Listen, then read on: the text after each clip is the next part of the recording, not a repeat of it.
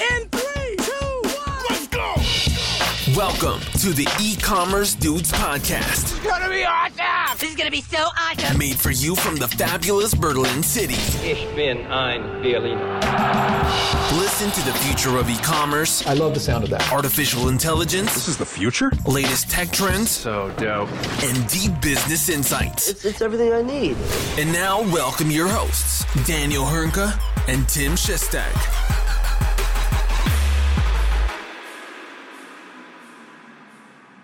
Hallo und herzlich willkommen endlich wieder zu einer neuen Folge bei den E-Commerce Dudes.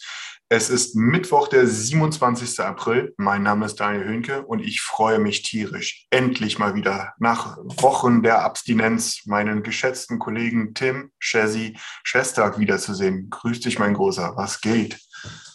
Moin, ja, Wahnsinn. Wir haben eigentlich so viele Themen heutzutage, weil wir so lange diesen Podcast äh, nicht mehr aufgenommen haben, dass äh, dieser Podcast oder diese Podcast-Folge eigentlich schon zwei, drei Stunden gehen müsste. Wir haben probiert, es zu beschränken. Mir geht es äh, auch soweit gut, wobei natürlich die letzten paar Wochen auch äh, der Podcast nicht aufgenommen werden konnte, einfach weil wir beide wahnsinnig viel zu tun hatten. Ja? Also da gab es echt einige Themen, ähm, wo es schwierig war, gemeinsam einen freien Terminslot zu finden. Und dementsprechend freue ich mich natürlich extrem, dass wir es heute schaffen, auch wenn äh, nur mit dem begrenzten Themenspektrum. Allerdings bin ich der Überzeugung, dass wir es jetzt wieder langsam schaffen, regelmäßiger diese Podcast-Episoden wieder aufzunehmen und ähm, das geballte E-Commerce Know-how beziehungsweise die E-Commerce News regelmäßig zu veröffentlichen, die uns eigentlich ja schon tagtäglich begegnen. Durchaus. Äh, wir haben ja, also ich glaube, der eine oder andere Hörer weiß, dass äh, Tim und ich so einen kleinen Slack-Channel haben, wo wir immer, immer, wenn uns was unterläuft, so äh, einfach so rein, die, die News reinteilen. Und bei der Auswahl der Themen heute kam es mir vor, als wenn wir durch einen Urwald rennen. Äh, äh, das war durchaus eine kleine Herausforderung. Ähm, ich ich, kann, ich würde sagen, wir steigen auch gleich direkt ein. Ich, ich, ich weiß nicht, ob ich mich entschuldigen soll bei, den, bei euch Zuhörern da draußen oder, aber es war halt einfach, die letzten Wochen waren rasant. Ähm, ich selbst bin noch ein bisschen körperlich angeschlagen, wie man vielleicht gerade hört. Ich bin auch froh, dass ihr mich nicht seht. Ähm, ich ich glaube, so offen kann man sein, als Tim gerade hier in den Call reinkommt. Wir machen das ja über Zoom. Ne? Sein, erster, sein erster Satz in meine Richtung war, boah, siehst du scheiße aus. Das ist, das ist das liebevolle Verhältnis, was wir beide miteinander pflegen. Äh, aber, absolut, äh, absolut. Wir sind uns immer ehrlich gegenüber. Ne? Das stimmt, das stimmt, das stimmt, das stimmt. Ähm, aber ich würde sagen, wir steigen einfach mal ein, oder? Lass uns direkt mal einsteigen und ähm, wir beginnen im E-Commerce-Bereich direkt mal mit einer ja, E-Commerce-Software, würde ich mal sagen, Commerce-Tools, in dem Zuge auch schon nicht nur Dach- oder europaweit bekannt, sondern weltweit bekannt, zahlreiche Kunden und letztens in den Schlagzeilen gewesen aufgrund einer Akquisition, die getätigt wurde. Und zwar wurde, Commerce, äh, wurde Fantastic von Commerce Tools übernommen, beziehungsweise aufgekauft sozusagen. Und dementsprechend hat man jetzt auch wieder ein neues Produkt verkündet auf Seiten Commerce Tools, welches sich nennt Commerce Tools for Growth. Finde ich super spannend, weil ein großes Thema, was mich vor einigen Jahren immer beschäftigt hat bei Commerce Tools und ich zunächst dieses ganze Thema, als ich in den E-Commerce-Bereich eingestiegen bin, ähm, nicht verstanden habe, ja, also Commerce Tools kommt ohne Frontend. Wieso sollte man sich für so ein Produkt entscheiden, ja, bis man dann begriffen hat, okay, deswegen ist Commerce Tools so interessant und relevant heutzutage und haben sich jetzt dieses Frontend-Produkt mit Frontastic dazu gekauft, ja, was nicht fest gekoppelt ist mit dem mit, mit Commerce Tools, mit der Softwarelösung. Aber jetzt möchte man natürlich Kunden anbieten, die gemeinsam mit Commerce Tools etwas beginnen möchten, ein Projekt beginnen möchten, auch oder eine passende Frontend-Technologie anbieten, ja, zusammen gemeinsam mit Commerce Tools, was in dem Zuge auch Frontastic ist und Commerce Tools for Growth genannt wird, wie schon gesagt. Und das ist natürlich super spannend, weil somit äh, muss man nicht ein eigenes Frontend entwickeln oder auf eine andere Frontend-Lösung setzen, die gleichzeitig auch nochmal eventuell entwicklungsaufwendiger ist, weil natürlich auch Commerce Tools darauf abgestimmt sein muss oder das Frontend auf Commerce Tools abgestimmt sein muss. Und so hätte man eine quasi All-in-One-Lösung. Und wir wären hier trotzdem nicht im monolithischen Bereich, sondern natürlich alles immer noch API-First und Headless-driven. Ähm, und finde ich ein super, super spannendes Produkt, ähm, was ich auch denke, ich sehr gut angenommen wird am Markt in Zukunft, wenn sich das etabliert hat, gerade weil die Time to Market dann deutlich äh, schneller ist, weil man dann direkt ein Frontend mit drin hat. Klar, auch hier fällt in gewissem Zuge Entwicklungsaufwand mit ein. Das ist ganz logisch. Aber man muss sich vermutlich deutlich, deutlich weniger Gedanken hat, äh, machen, weil man eben so ein, eine Frontend-Lösung wie ein Frontastic direkt mit ins Boot bekommt. Was hältst du denn von dem neuen Produkt von Commerce Tools? Ich finde hier bei dieser, bei dieser Ankündigung, ich bin auch, als ich das erste Mal rübergeflogen bin, beziehungsweise eigentlich nur die Überschrift gelesen habe, ich dachte, okay, jetzt haben sie Frontastic umgetauft äh, und, und das, das war es, irgendwie mal so einen kleinen Marketing-Coup äh, äh, daraus gemacht. Dem, äh, es geht aber noch viel weiter. Ähm, und zwar, im Grunde sind es drei Themen, äh, die da zusammenspielen. Das eine, oder mehrere, ja, das eine ist, wie du schon gesagt hast, ne? Commerce Tools kommt jetzt mit einem wahlweise mit einem Frontend daher. Das ist schon mal, es ist jetzt aber auch nicht verwunderlich ne, durch die Akquise von Frontastic. Es ist jetzt aber sozusagen das erste Mal, dass man damit so richtig rausgeht. Ähm, das zweite ist, dass man hier von Starter-Kit spricht. Also sozusagen eine hm, vordefinierte, äh, oder was heißt vordefinierte, aber eine, eine Ready-to-Go-Lösung oder mehr oder weniger Ready-to-Go-Lösung mit einem äh, Frontend, was daherkommt, was alle Standardfunktionalitäten schon einfach mal mit implementiert hat. Das ist auch ein, na, nicht Novum im Headless oder Composable Commerce Bereich, aber das ist auf jeden Fall ein Schritt ganz weit nach vorne, weil es ist ja nun mal sehr häufig der Fall, dass, machen wir uns auch nichts vor, dieser Composable Commerce Bereich oder Headless Bereich, der ist halt vergleichsweise noch in den Kinderschuhen. Und du bist sehr häufig an dem Punkt, dass du relativ weit vorne anfängst. Hier kommt jetzt äh, eine Backend- und Frontend-Lösung daher, die aufeinander abgestimmt ist, die Sachen wie Suche, Payment, Recommendations etc. bereits implementiert hat, ähm, die man sozusagen dann schick machen kann. Ähm, hier vielleicht auch interessant, ähm, hier hat auch Frontastic, also die Frontend-Lösung. Ich glaube, wir werden auch immer dabei bleiben. Für uns wird das immer Frontastic bleiben, Tini, oder? Das denke ich auch. Dass, dass man hier auch auf ähm, äh, so einen kleinen Technologie-Change vorgenommen hat oder am Vornehmen ist. Ähm, man wird hier auf Next.js setzen. Das ist so irgendwie das, das neue, irgendwie gefühlt das neue Lieblingsframework in der Java, JavaScript-Ecke gefühlt. Ähm, das kann ich jetzt aber nicht qualitativ bewerten, muss ich dazu sagen.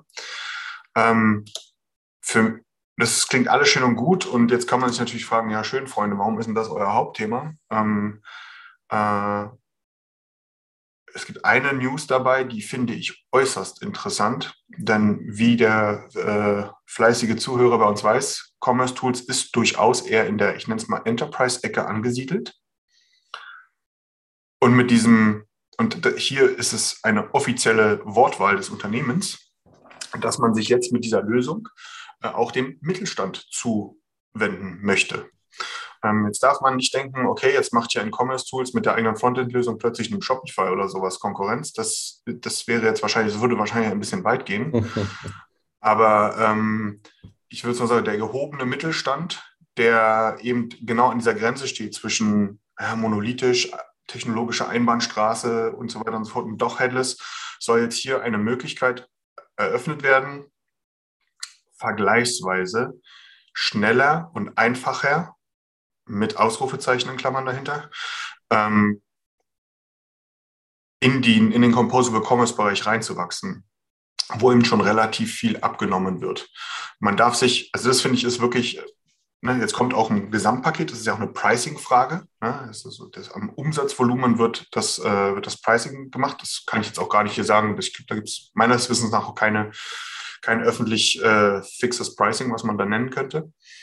Ähm, aber da kommt jetzt ein fixes Pricing daher, ähm, was einem mit Sicherheit der Commerce Tools Sales äh, äh, gerne beantwortet. Ähm, und man ist dann einfach in der, in der Lage, dort relativ vergleichsweise schneller zu starten. Ähm, man darf aber nicht dem Irrglauben unterliegen, dass das dann sozusagen, dass man jetzt ja so ein Halbtags-Azubi, äh, der gerade den Fachinformatiker macht, äh, sozusagen mit der Lösung denn da äh, was Tolles wuppt. Also der Illusion muss man sich auch nicht hingeben. Das ist immer noch ein Composable Commerce Projekt. Ähm, man bekommt nur schon deutlich mehr abgenommen. Aber ich finde alleine diese Äußerung, dass man sich mehr dem Mittelstand zuwenden möchte, ähm, finde ich durchaus mehr als erwähnenswert.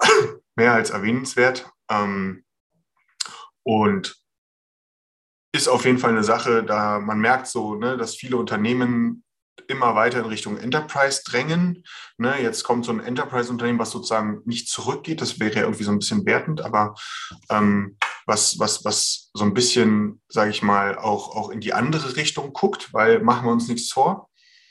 Der Mittelstand ist, gerade wenn wir jetzt mal in, dieser, in, unserem zentraleuropäischen ähm, Gefilden bleiben, dann ist der Mittelstand das dicke Brett. Und zwar auch der gehobene. Das ist ein sehr attraktives Segment natürlich für Unternehmen wie in den Commerce Tools. Und ich bin sehr gespannt, äh, wie das angenommen wird. Es soll angeblich in zwei bis drei Monaten offiziell dann zur Verfügung stehen. Mhm. Ich bin sehr, sehr gespannt, wie das angenommen wird. Also ich glaube nicht, dass wir das letzte Mal jetzt darüber äh, berichtet haben werden. Davon gehe ich auch stark aus. Spannend wird aber auch zu sehen sein in diesem Zuge, wenn dieses Produkt dann offiziell gelauncht ist. Und das ist auch eine Frage, die uns natürlich auch beschäftigt hat, seitdem Commerce Tools von Fantastic übernommen hat. Inwieweit wird es noch irgendwelche andere Projekte mit Fantastic geben, abseits von Commerce Tools, auch wenn man natürlich gesagt hat, Fantastic bleibt quasi offen für andere E-Commerce-Systeme.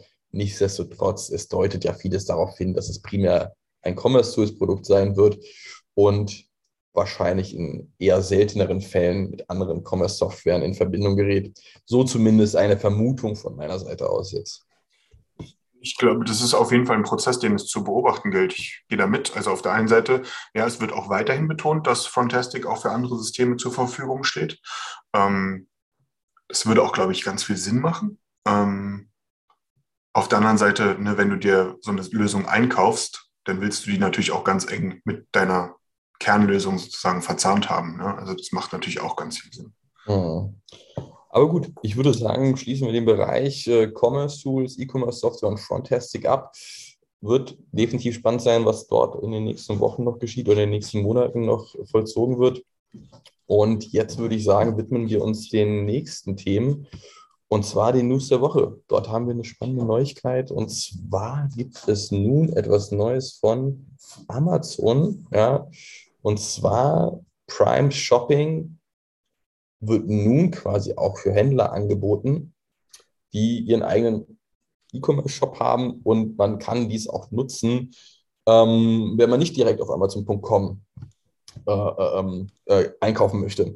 Hintergrund ist jener, also letztendlich, warum sollten diese Vorteile, die ein Amazon Prime bietet, ausschließlich auf Amazon.com äh, verfügbar sein?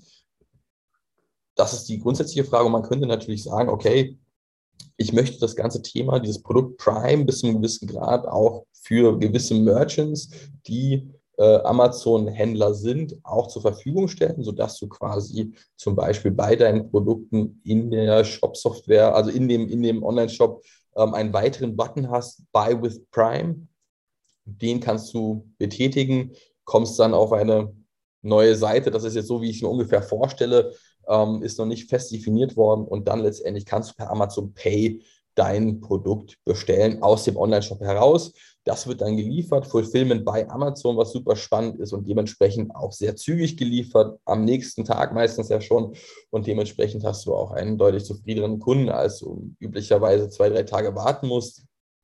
Wird natürlich äh, ähm, erstmal, soweit ich informiert bin, in den USA ausgerollt und nur für dedizierte Händler.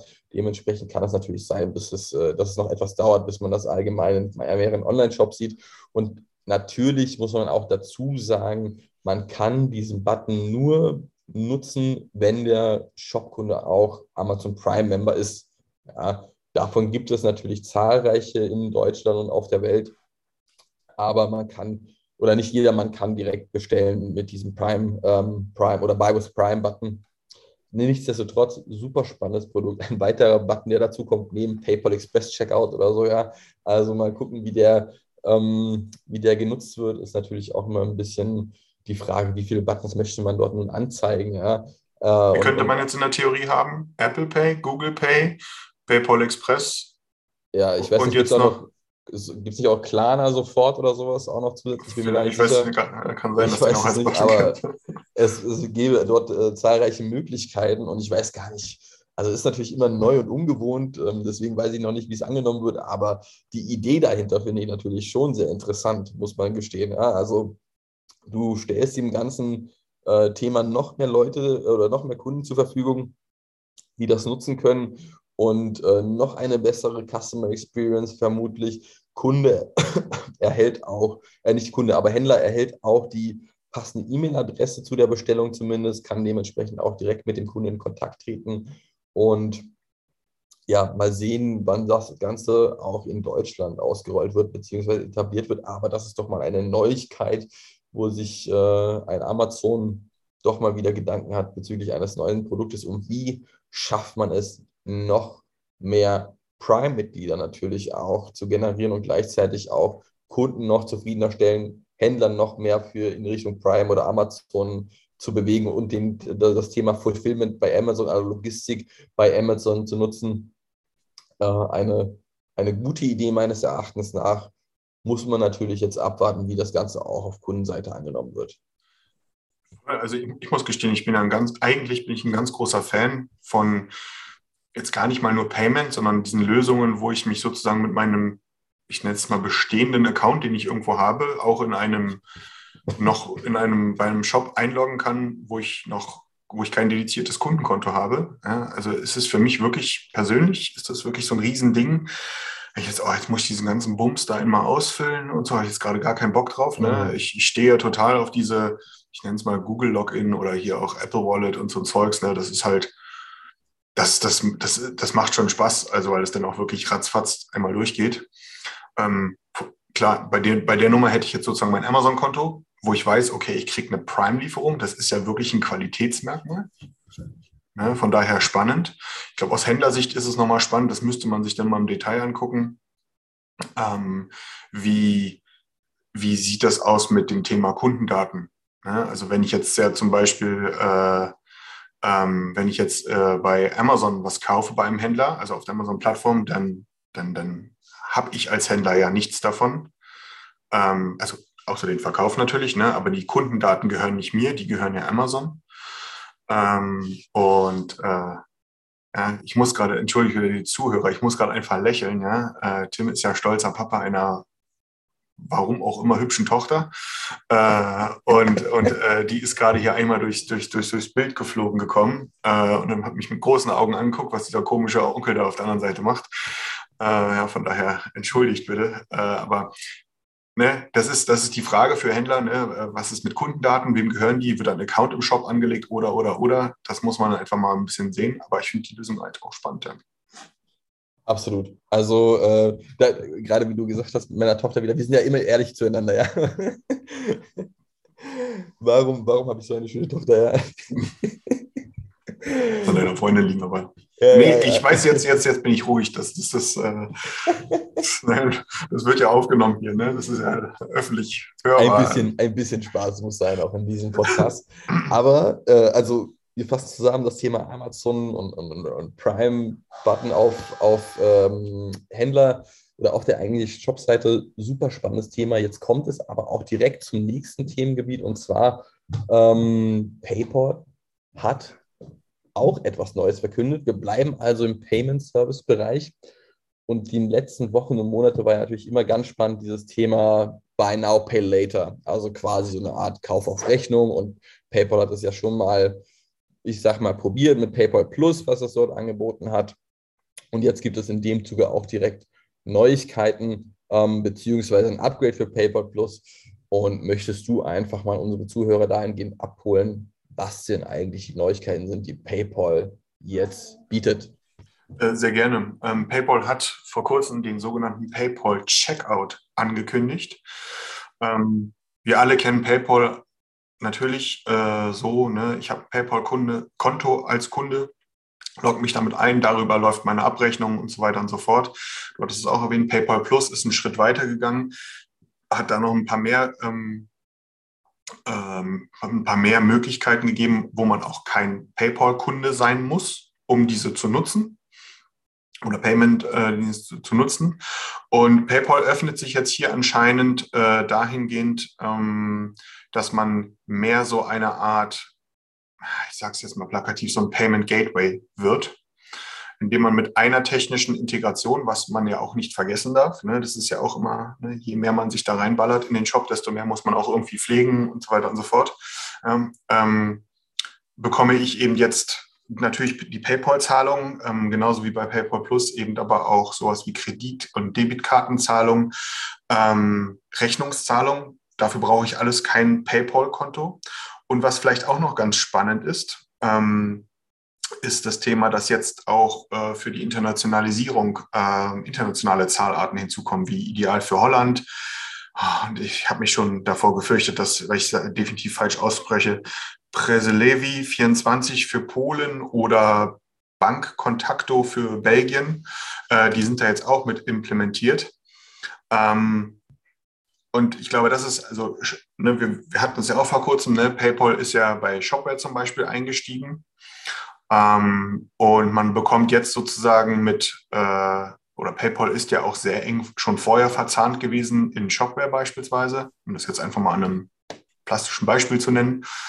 Ähm, und bekomme jetzt sozusagen mit dem PayPal, mit der PayPal-Integration bekomme ich jetzt halt eine ganze, ich nenne es mal Wagenladung an Zahlungsmöglichkeiten wie Rechnungszahlung, wie Kreditkartenzahlung, wie ein paar internationale Dinge, eine Pay-Later-Funktion, also Zahlen nach 30 Tagen erst und so weiter und so fort. Äh, das ist, ich glaube, spannend, auch aus der Hinsicht, dass man jetzt praktisch mit einer Integration sehr, sehr viel abdeckt die sehr nah am, in dem Fall jetzt bei Shopper zum Beispiel am System dran ist. Äh, und ähm, ja, man, man muss sich nur um diese eine Integration in Anführungsstrichen kümmern. Man braucht nur einen Vertrag als Händler und hat halt gleich noch mehr äh, Payments und so weiter und so fort. Also es klingt auf jeden Fall sehr spannend und ich habe auch so ein bisschen das Gefühl, dass da noch äh, nicht das Ende erreicht ist, dass da wahrscheinlich PayPal noch mehr in Zukunft ähm, implementieren wird.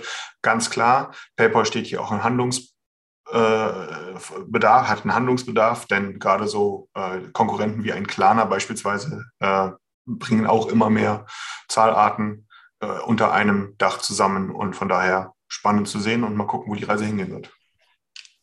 Absolut. Also schon ein kleiner Payment, äh, Payment News Podcast heute ne, in der Episode mit PayPal und Amazon Pay, die wir jetzt besprochen hatten. Beides äh, große oder etwas größere Neuigkeiten, auch natürlich auch bei PayPal gerade dem Thema ähm, Klarna ein bisschen entgegenzusetzen, aber auch gleichzeitig anderen Payment-Dienstleistern, die immer weiter nach vorne preschen. Und jetzt aber mal etwas Neues zu einer weiteren E-Commerce-Software, keinem, keiner E-Commerce-Software aus dem deutschen, sondern aus dem amerikanischen Hause. Und dementsprechend reden wir nicht über, äh, auch nicht über Shopify, weil die ja aus Kanada kommen, sondern über BigCommerce. Und da gab es auch wieder neue äh, oder Neuigkeiten hinsichtlich dem Thema Investments. Was ist dort denn passiert, Daniel? Also ich finde es ganz spannend. Ähm, man äh ich glaube, wenn man bei BigCommerce arbeitet, dann äh, verdreht man automatisch die Augen, wenn man irgendwie immer mit Shopify verglichen wird oder irgendwie sowas. Ne? Ähm, ist ja auf den ersten Blick auch tatsächlich ähnlich. Ne? Äh, die Farbe ist ein bisschen anders, aber es ist im Grunde eine SaaS-Plattform, äh, wo ich relativ schnell starten kann ähm, wo ich praktisch mit Apps arbeiten kann äh, und so weiter und so fort. Vor kurzem BigCommerce ja auch ganz offiziell in Deutschland gestartet, auch mit gar nicht mal unbekannten Gesichtern. Äh, Michael Arndt und Manuel Scharf, äh, die da jetzt in Deutschland verantwortlich sind, ähm, die da jetzt auf jeden Fall eine abenteuerliche Reise vor sich haben. Ähm, das ist jetzt gar nicht wertend gemeint. Ähm, und ich finde, hier war ein, ein USP sozusagen den, den BigCommerce letztes Jahr aufgemacht hat, ist, dass sie zusammen mit Bundle B2B eine Art Kooperation geschlossen haben.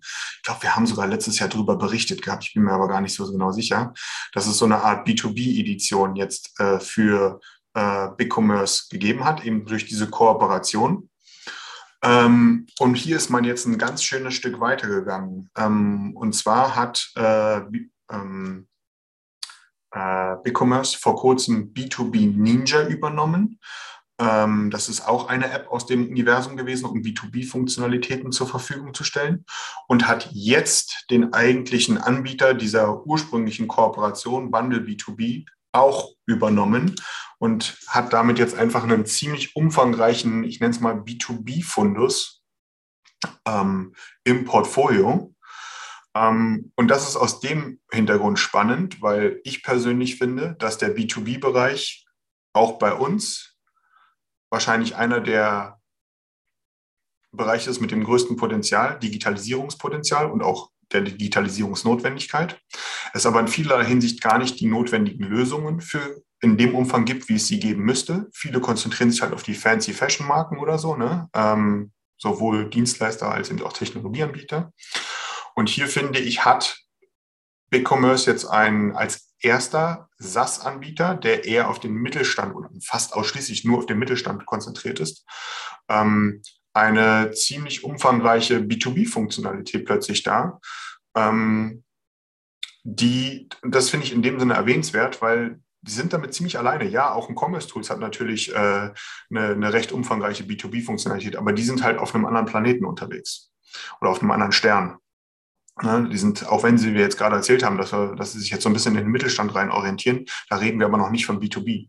Ne, das darf man dabei auch nicht vergessen. Ähm, und mit BigCommerce und der B2B Edition scheint sich hier gerade was zu entwickeln. Das ein reines SaaS-Tool ähm, mit ziemlich umfangreichen, das muss man, das muss natürlich jeder für sich selber mal anschauen, ob das passt oder nicht passt, ähm, mit ziemlich umfangreichen B2B-Funktionalitäten jetzt daherkommt. Ähm, und das scheint mir gerade auch so der neue Fokus von BigCommerce zu sein, weil sie erkannt haben, dass da zum Beispiel Shopify überhaupt nicht ähm, aktiv ist. Ne, das muss man da auch ganz klar sagen. Ne? Shopify hat einen ganz klaren äh, B2C, D2C-Fokus. Das macht auch Sinn.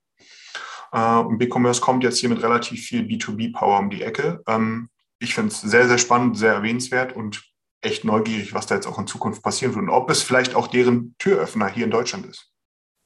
Ja, davon äh, oder darüber bin ich auch gespannt, gerade weil das Thema B2B ja einfach noch ein Thema ist, was aus meiner Sicht in vielerlei Punkten noch in den Kinderschuhen steckt, was das Thema Onlinehandel angeht. Mit Sicherheit gibt es dort das ein oder andere Paradebeispiel, aber auch das äh, ist noch, würde ich mal vermuten, ausbaufähig.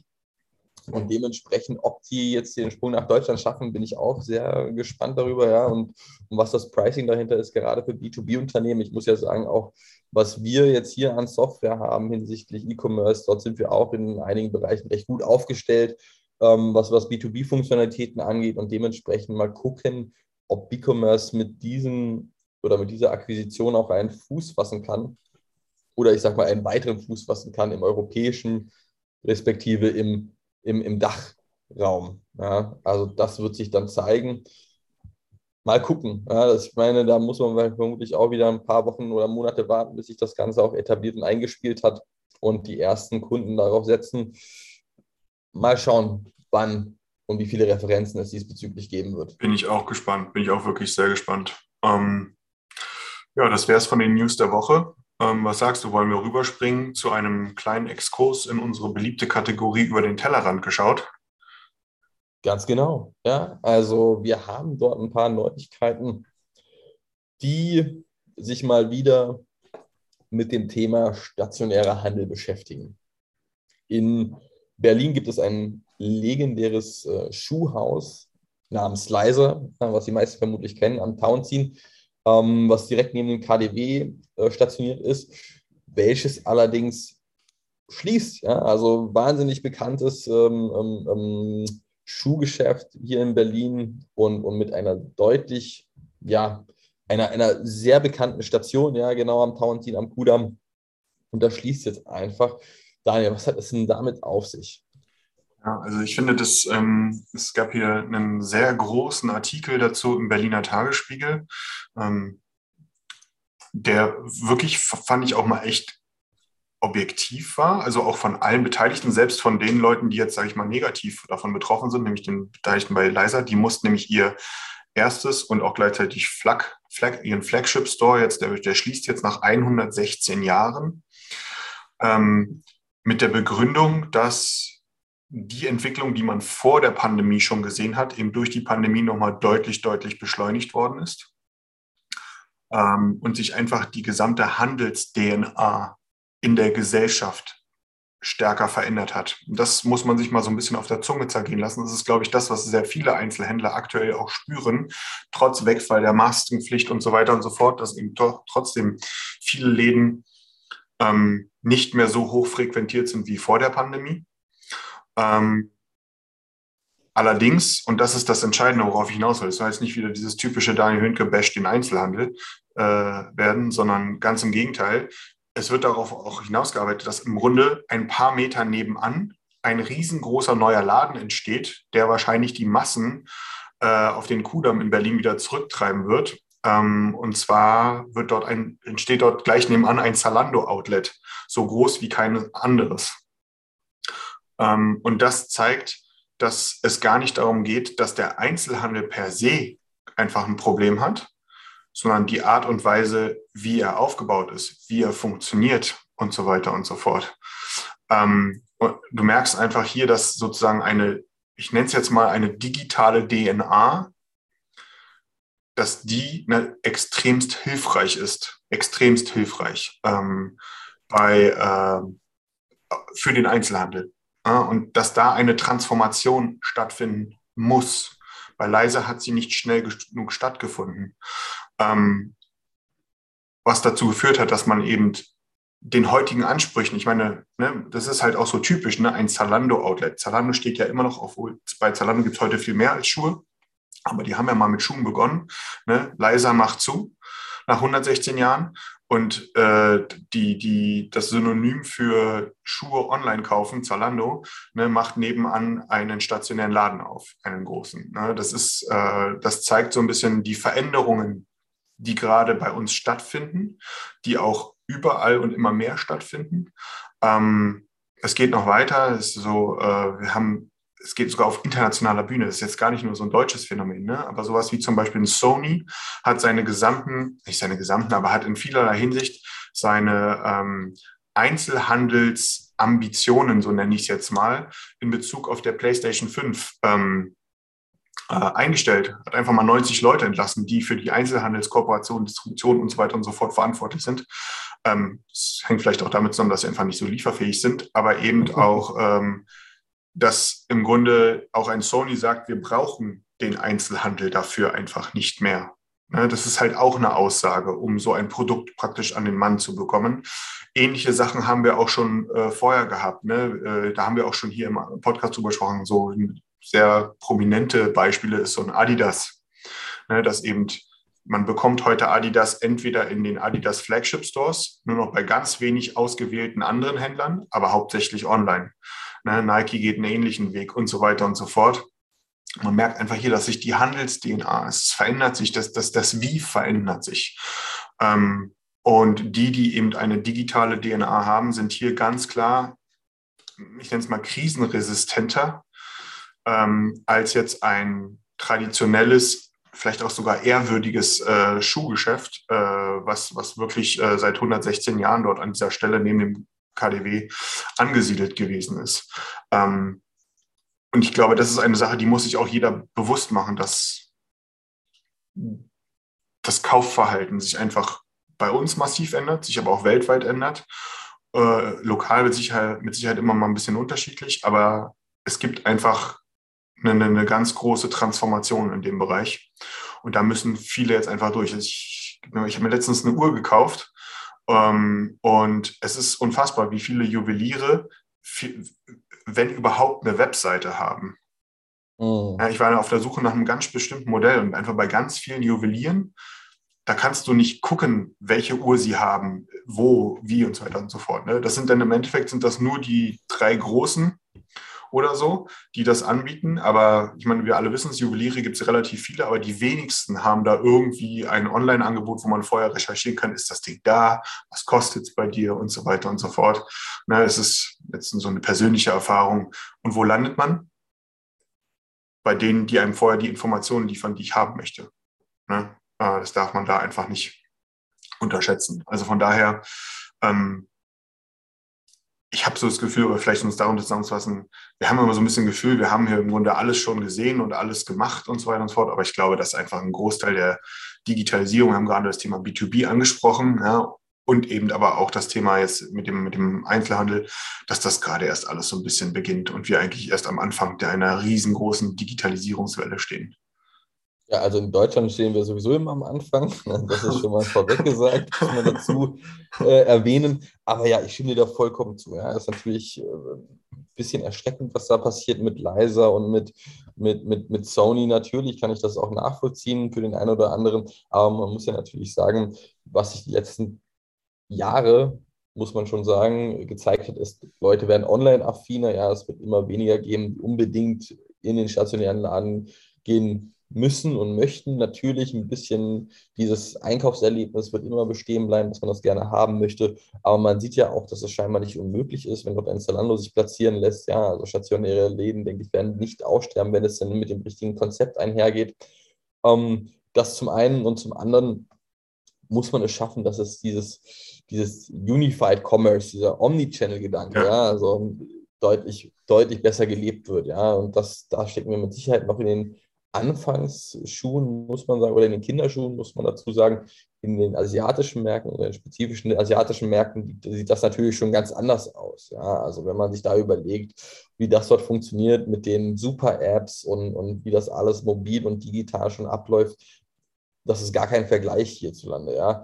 Und dementsprechend muss man sich nun langsam eingestehen und ich denke, das haben auch viele ähm, Unternehmen schon zumindest eingesehen und unternehmen jetzt auch die ersten Schritte, dass eben ein stationärer Handel nicht alles ist, oder? so wie es ähm, noch vor 10, 20 Jahren vielleicht war, dass man auch den stationären Handel setzen konnte und dass es ein voller Erfolg, Kunden kommen jeden Tag, Kunden kaufen ein und Leute haben jetzt gemerkt, gerade auch mit diesen neuen Konzepten wie ein Gorillas, wie ein Flink etc., die jetzt schon langsam über diese Lebensmittellieferung hinausgehen und deutlich mehr Ware anbieten innerhalb von kürzester Zeit. Ich muss gar nicht in den Laden unbedingt gehen, um etwas am selben Tag zu bekommen. Das war ja immer noch ein großer Vorteil des stationären Handels. Ich gehe dort rein und habe die Ware direkt am selben Tag, weil ich sie wieder direkt vor Ort kaufe. Auch das wurde bis zu einem gewissen Grad natürlich mit einem deutlich niedrigen Sortiment abgelöst. Und ähm, diese Problematik gibt es gar nicht mehr mit Versand zwei, drei Tage unbedingt. Ja, zumindest für ein gewisses Sortiment an Produkten.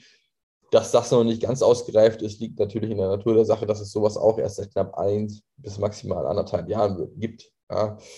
Also mal schauen, was in dem Zuge auf uns zukommt. Aber ich bin der Überzeugung, dass man einfach das ganze Thema online, offline ganzheitlich denken muss, auch nicht in Silos denken sollte.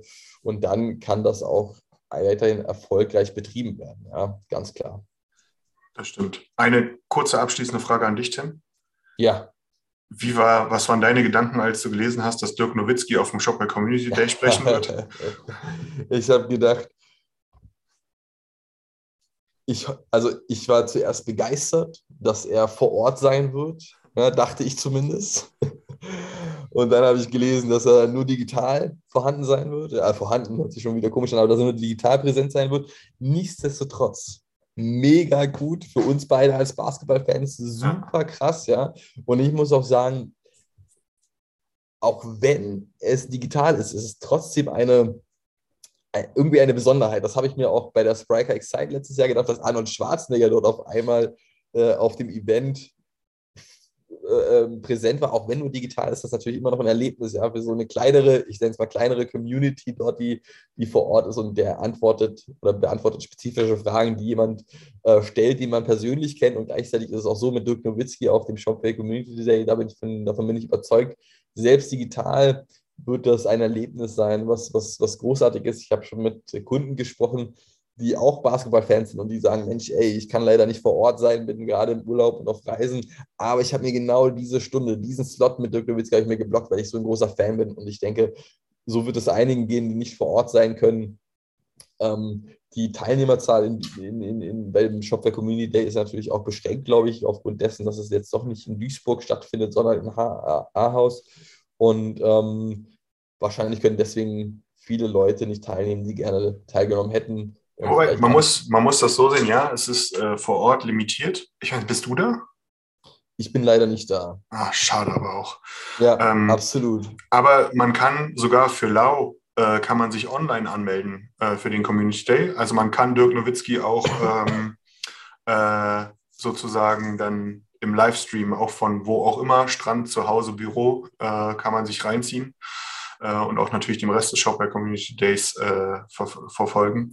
Äh, von daher, ähm, ich freue mich auch drauf. Ich finde ja Dirk Nowitzki ist einer der coolsten Dudes, die wir irgendwo haben. Äh, von daher, und man muss auch sagen, wir haben es, ja, ein Dirk Nowitzki, ja, auch wenn er mit seinen Würzburger Wurzeln immer sehr bodenständig rüberkommt. Man darf nicht vergessen, das ist einer der größten Sportler äh, dieses, dieses noch jungen Jahrtausends ähm, und lebt in den USA und hält jetzt einfach mal einen Vortrag auf dem Community Day. Ja, ich meine, ich, ich, also ich, ich erinnere mich noch, und das darf man jetzt bitte nicht falsch verstehen, ja, äh, ich stand auch schon mal beim Community Day als Speaker in so einem kleinen Konferenzraum. Ne? Äh, das, äh, das hat sich ganz schön gewandelt. Also von daher, das ist Chapeau, äh, kann man da, glaube ich, einfach nur Wie sagen. sich das die letzten Jahre auch entwickelt hat. Ja, letztes Jahr waren ja auch äh, große Namen auf vielen Com äh, Commerce-Events dabei. Ja, ein Arnold The Wars war da, ne? Steve äh, Wozniak war da, Gary Vaynerchuk war, war, war digital zugestellt. Ja, also das ist natürlich super spannend und super ähm, großartig, wie sich das entwickelt hat. Und man kann eigentlich jetzt fast jedes Jahr mit so einem Superstar rechnen, muss man ja schon sagen. Die Erwartungshaltung ist zumindest da und ist natürlich umso schöner dieses Jahr mit der Überraschung, dass für mich persönlich einer meiner großen Vorbilder nun auch äh, ähm, in dem Zuge präsent sein wird und äh, ein Interview beim Shopware Community Day aus Ahaus geben wird. Wahnsinnig spannend. Also super tolle Entwicklung. Ich freue mich auf jeden Fall. Ähm, von daher, ich glaube, wir sind durch. Ich bin auch echt kaputt. Ich, ich, muss, ich muss wirklich die ganze Zeit schon mit meinem Atem ringen. Von daher ähm, danke ich dir, Shazzy, äh, für endlich, dass wir es geschafft haben. Ähm, super cool. Ähm, danke euch da draußen. Ähm, wir versuchen es wieder deutlich regelmäßiger jetzt hinzubekommen, versprochen. Und sage ganz herzlichen Dank und bis demnächst. Ciao. Danke sehr und bis demnächst. Ciao, ciao.